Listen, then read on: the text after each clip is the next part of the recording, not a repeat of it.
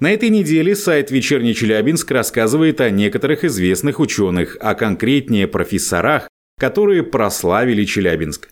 Профессор Герман Вяткин, человек, который долгое время возглавлял крупнейший вуз города. При нем знаменитый политехнический институт стал университетом. Ныне президент Южноуральского госуниверситета. Эти и другие факты из истории современной жизни города вы найдете в издании «Вечерний Челябинск онлайн» по адресу в интернете вечерка.су.